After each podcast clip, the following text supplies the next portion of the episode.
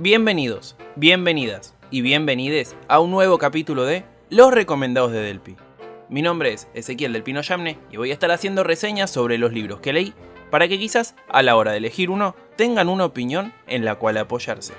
Empecemos entonces con esta edición en la que vamos a hablar sobre Rayuela. Es muy difícil encarar la reseña de este libro porque, como con Ernesto Sábato, Jorge Luis Borges y Bioy Casares, hay pocas cosas que se escapan del común de las personas. La idea de hoy es abordar la biografía de Julio Cortázar y el argumento de Rayuela, con una edición deluxe de los recomendados de Delphi. Su nacimiento, infancia, sus formas de escritura y el estilo que impuso, entre tantas otras cosas, van a ser los disparadores del decimoquinto recomendado. Julio Cortázar fue un escritor, profesor y guionista nacido en Bruselas, Bélgica, el 26 de agosto de 1914 y murió en París, Francia, el 12 de febrero de 1984. Es considerado como uno de los escritores argentinos más importantes de toda la historia, teniendo la particularidad de que, en pleno contexto de la dictadura, eligió, en 1981, la nacionalidad francesa como forma de protesta, lo cual lo llevó a ser perseguido y prohibido en el país, acto que denunciaría desde su residencia en París. Pero para que todo esto pase, antes tuvo que haber un nacimiento. Es por eso que vamos a trazar esta línea temporal, hablando justamente de eso. Aquel 26 de agosto fue el punto de inicio a una extensa y exitosa carrera. Un día y una circunstancia bastante particular, que casi que ya podía presumir su vida como artista. En un contexto histórico y en un lugar histórico también. Lo único que voy a decir es que sus padres eran argentinos y estaban en el lugar de los hechos, porque el destino del padre como embajador argentino estaba en Bélgica. El resto lo cuenta él en una entrevista junto a Joaquín Soler Serrano, en su ciclo de entrevistas a fondo, en 1977. Las circunstancias de mi nacimiento fueron nada extraordinarias, pero de un tanto pintorescas, porque fue un nacimiento que se produjo en Bruselas como podría haberse producido en Helsinki o en Guatemala. Todo dependía de la función que le hubieran dado a mi padre en ese momento y el hecho de que él acababa de casarse y llegó prácticamente en viaje de bodas a Bélgica, hizo que yo naciera en esa ciudad en el mismo momento en que el Kaiser y sus tropas eh, se lanzaban a la conquista de Bélgica, eh, que tomaron en los días de mi nacimiento. De modo que ese relato que me ha hecho mi madre es absolutamente cierto y mi nacimiento fue un nacimiento sumamente bélico, lo cual dio como resultado a uno de los hombres más pacifistas que hay en este planeta. Yo percibo la vida como si fuera un libro al que va llenando con el correr del tiempo. A mi manera, con mi estilo, cada capítulo significa una etapa. Y dentro de esas etapas hay ejes que le dan forma.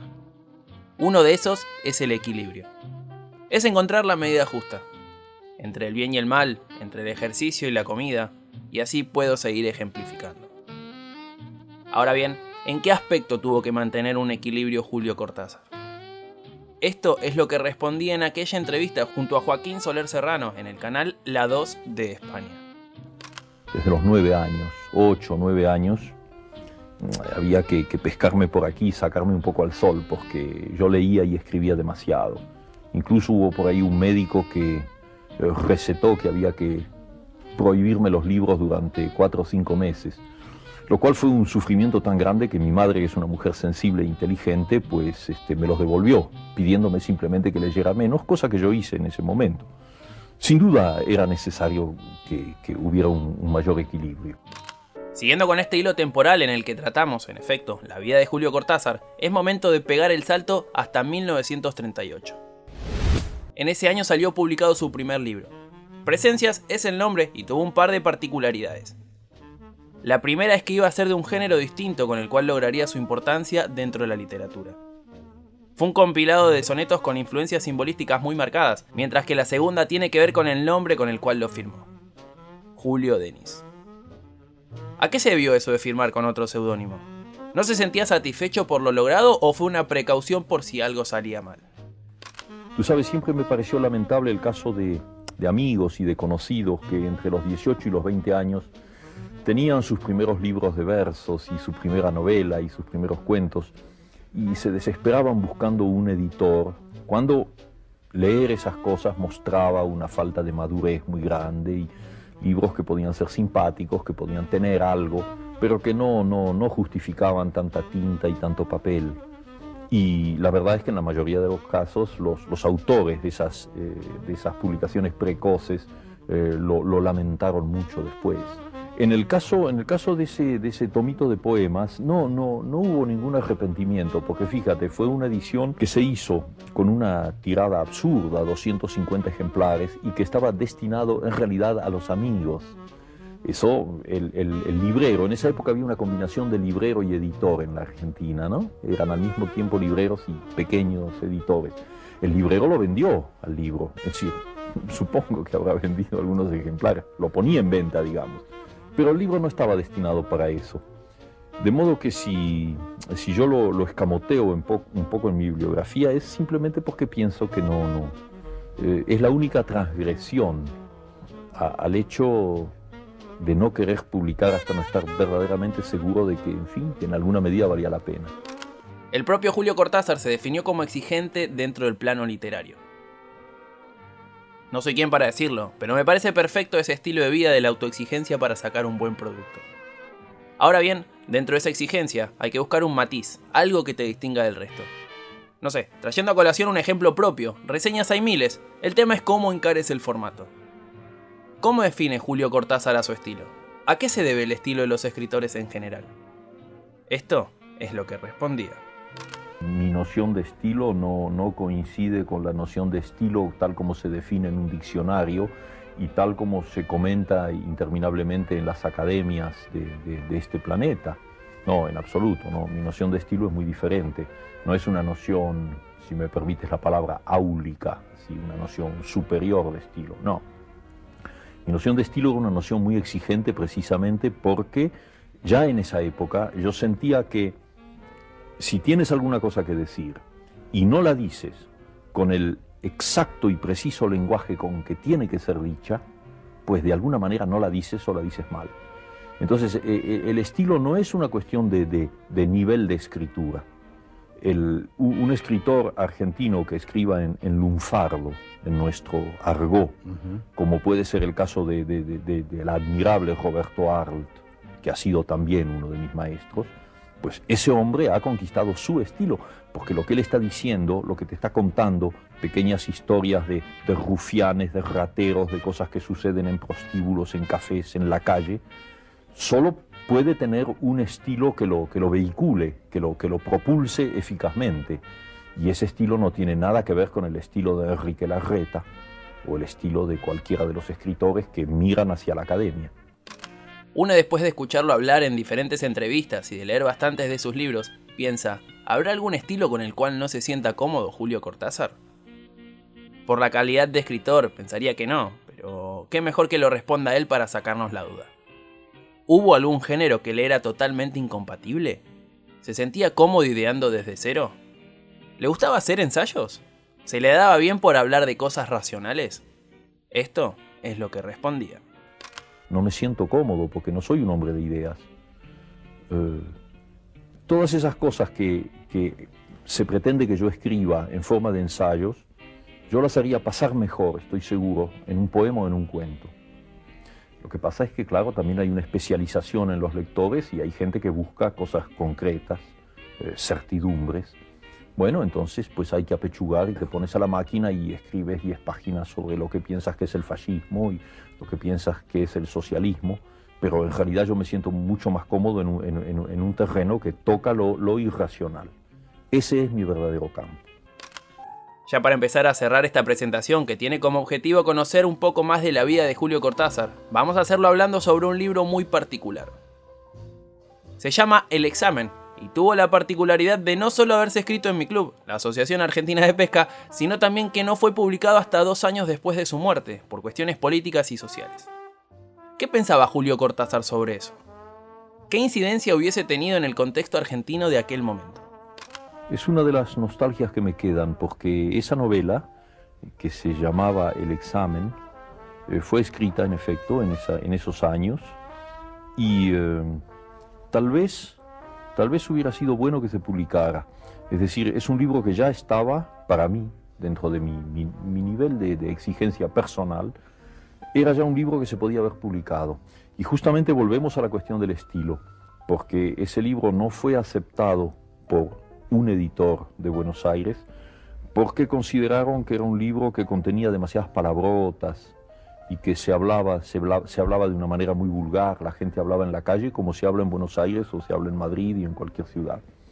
Y entonces fíjate el, malentendido en materia de estilo, es decir, que en ese momento todavía se consideraba que, los libros tenían que ser libros limpios en un sentido puritano de la palabra. Y bueno, ese mismo editor luego se, ha tirado de los cabellos años después, porque eh, la publicación de ese libro hubiera quizá, quizá eh, tenido una cierta incidencia en lo que estaba sucediendo en la Argentina en esa época. Bien, ya terminada la presentación sobre Julio Cortázar, es momento de ir al argumento del libro. Rayuela tiene muchísimas cualidades. Por algo es un clásico de clásicos. Yo lo agarré en época del secundario, de la mano de mi profesora de lengua y literatura, Elizabeth Soldi, y de ahí fue casi como un amor a segunda vista. Digo segunda porque el primero fue, es y será El sueño de los héroes, libro de Bioy Casares que leo una vez por año, que fue el segundo en ser reseñado en este canal. Al ser un libro histórico tiene mil millones de versiones.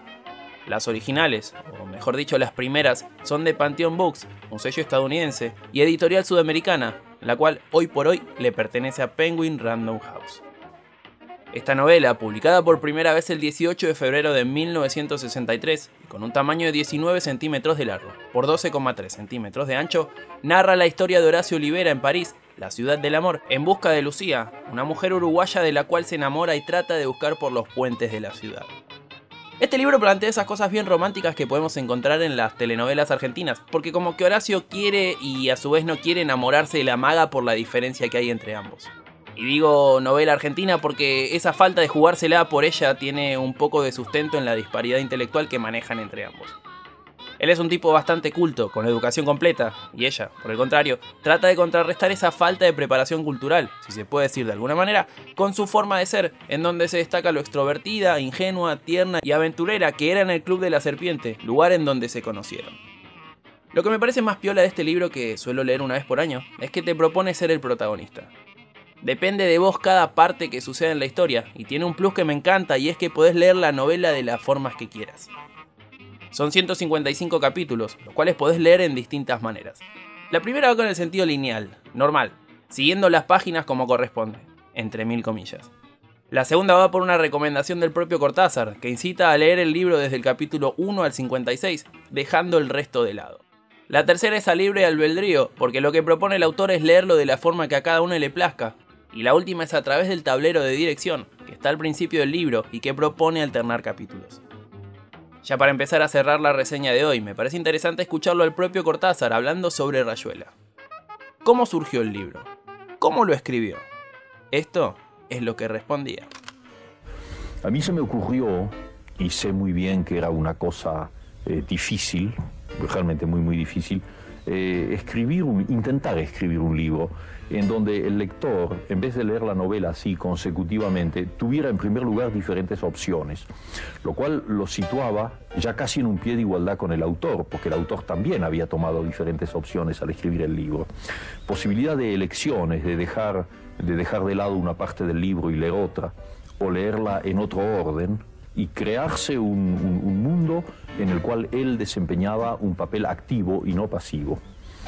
Eh, yo sé muy bien que en la práctica eso no corresponde exactamente con, mis deseos, digamos, teóricos, porque finalmente los lectores de Rayuela eh, la han aceptado en su conjunto como un libro y en ese sentido es una novela como cualquier otra. Pero también sé que muchos de esos lectores han sentido que se les reclamaba una, una participación mucho más activa, eh, que es lo que yo llamo en el libro el, lector cómplice. Todo el final de Rayuela fue escrito en condiciones físicas eh, tremendas, porque yo me olvidé del tiempo. No sabía si era de día o de noche y me acuerdo que mi, mujer venía con, con, un tazón de sopa o me decía, bueno, hay que dormir un poco, ese tipo de cosas, durante varias semanas. Pero antes de eso, habían pasado dos años que yo no había hecho nada, escribía cosas sueltas, así, un capítulo, otro. Y luego hay un momento en que todo se concentra y ahí tienes que terminar. Pero no es una noción de horario, sino una noción de, obsesión, de concentración. Y bien, amigos, amigas y amigues, es momento de cerrar esta nueva entrega de Los Recomendados de Delpi, dando mis redes sociales para que me sigan, me cuenten qué les pareció la reseña, si finalmente leyeron el libro, qué les pareció el libro y sobre cuál les gustaría que hable en futuras ediciones. Me encuentran como arroba delpino S en todas mis redes sociales. Ahora sí, sin mucho más por decir, me despido. Hasta la próxima.